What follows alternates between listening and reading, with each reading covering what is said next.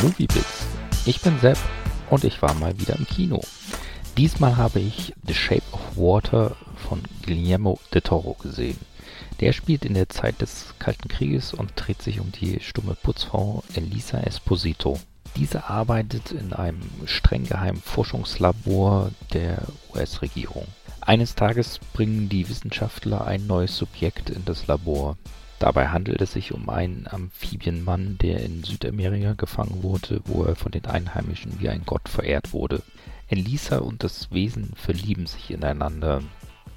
Da aber die Amerikaner ihr neues äh, Forschungsobjekt gern sezieren wollen und auch die Sowjets Interesse daran haben, bleibt die Liebe nicht wirklich unproblematisch. The Shape of Water ist ein Märchen. Es gibt eine Prinzessin, es gibt diese Liebesgeschichte, es gibt sogar ein Monster, das alles zerstören möchte. Das Ganze verpackt in den märchenhaften Look, den wir von der Toro gewohnt sind. Der Film ist wirklich gut. Sally Hawkins spielt die verträumte und einsame Liza wirklich wunderbar und erinnert dabei oft an Amelie. Michael Shannon spielt den Bösewicht wirklich hassenswert und auch der Rest des Casts macht sehr viel Spaß.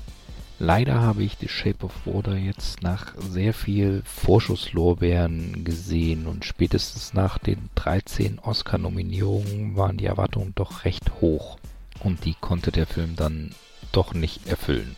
Das kann man aber wohl weniger dem Film als eher mir ankreiden. Ich denke, die Oscar-Nominierungen sind alle gerechtfertigt oder nachvollziehbar. Der Film ist tatsächlich sehr, nennen wir es, gefällig. Er eckt nicht wirklich irgendwo an. Ich meine, er hat zwar hin und wieder Momente, in denen er auf Rassismus oder Homophobie hinweist, aber das ist eher dem Rahmen geschuldet, also der Zeit geschuldet, in der der Film spielt.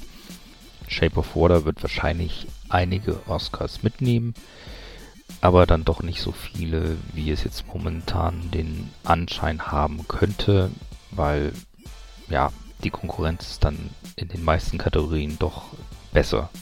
Übrigens bestreitet Del Toro, dass es sich bei dem Amphibienmann und Ape Sapien aus Hellboy um die gleiche Figur handelt.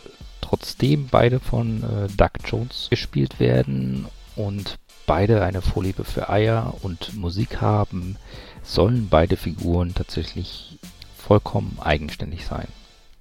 Ich habe den Film jetzt im Rahmen der Fantasy Filmfest White Nights gesehen. Ab 15.02. läuft er regulär in den Kinos an und äh, ja, lasst euch nicht so viel von den guten Rezensionen oder den Oscar-Nominierungen beeinflussen und ihr werdet wirklich eine sehr gute, schöne und auch märchenhafte Zeit im Kino haben.